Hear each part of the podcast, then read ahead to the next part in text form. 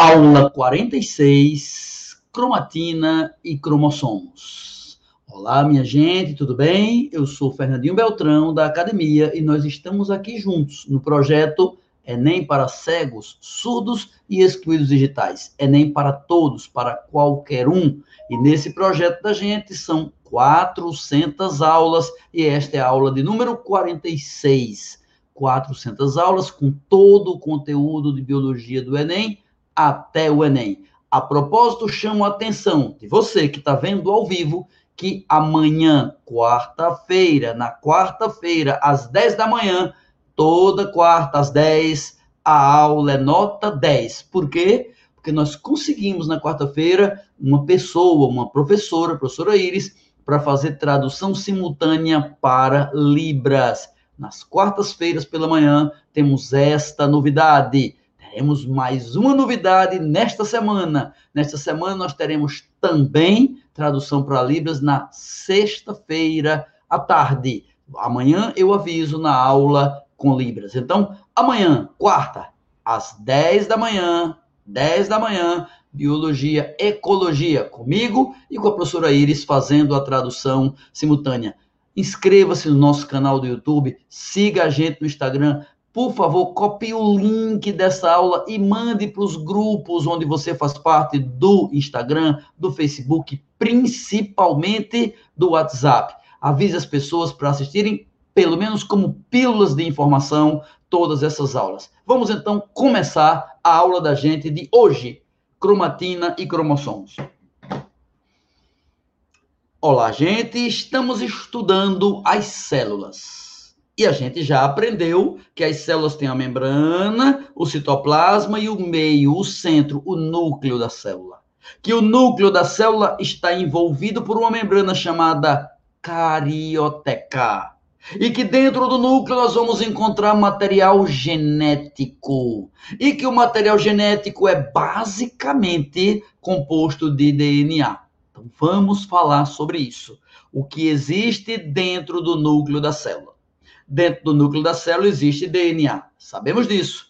Que o DNA, por transcrição, produz moléculas de RNA. Sabemos disso, já vimos nas últimas aulas. DNA, pela transcrição, produz RNA.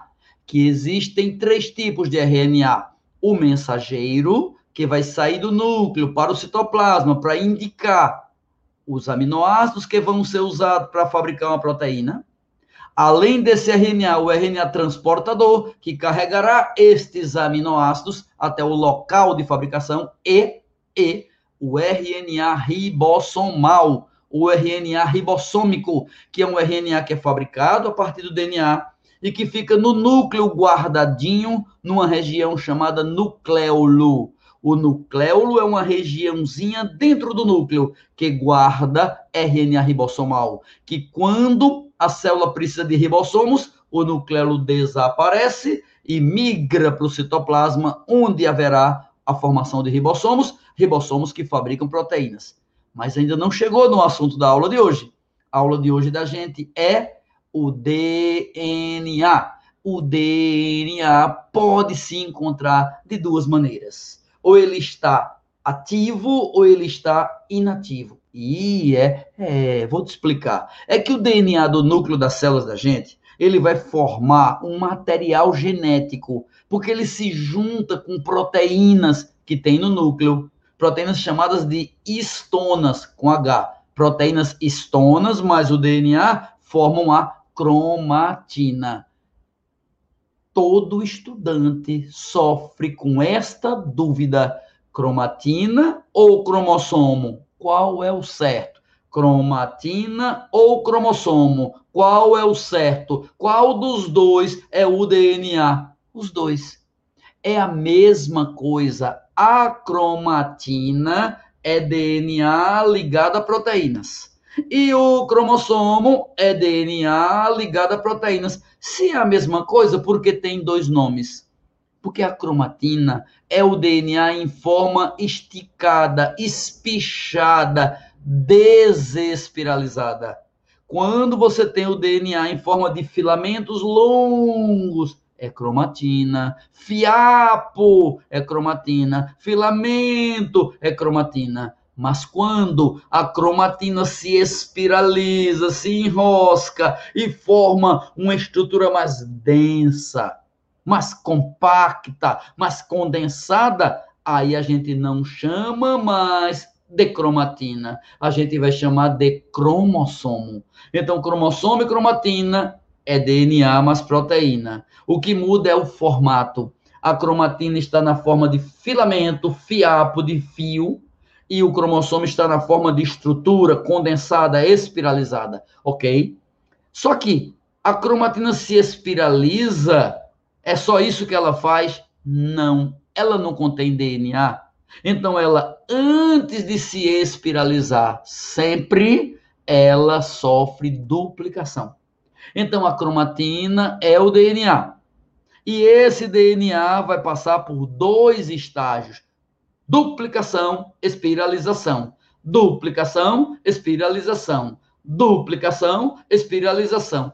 Ela duplica. Por que o DNA duplica? É fácil tu perceberes. O DNA tem que duplicar porque a célula vai produzir duas células filhas. Como uma célula vai produzir duas filhas, as duas precisam ser iguais à mamãe. Para elas serem iguais, tem que ter o mesmo DNA como é que um DNA pode originar duas filhas com o mesmo DNA? Duplicação. Então, primeiro a cromatina vai sofrer duplicação. Duplicou. Então, eu tinha um DNA, eu tenho o um DNA em dobro. Depois se espiraliza, se condensa, se compacta. Então, a cromatina sofre duplicação e espiralização. Para que duplica? Para ter duas filhas. E para que espiraliza? E por que espiraliza? Ó oh, filho, presta atenção. A espiralização, a cromatina vai virar cromossomo, porque quando ele fica bem condensado, fica mais visível, palpável, identificável, mais separado um dos outros. Imagine um copo com água e com 10 ou 20 ou 30 fios de cabelos de pessoas diferentes fica um emaranhado, é difícil saber quem é quem, aquele emaranhado, aquela mistura de fiapos, é a cromatina. Mas quando, ao invés de fiapos de cabelo, se eu tiver dentro de um copo d'água caroço de feijão ou caroço de milho, que já está condensado, é mais fácil de se identificar.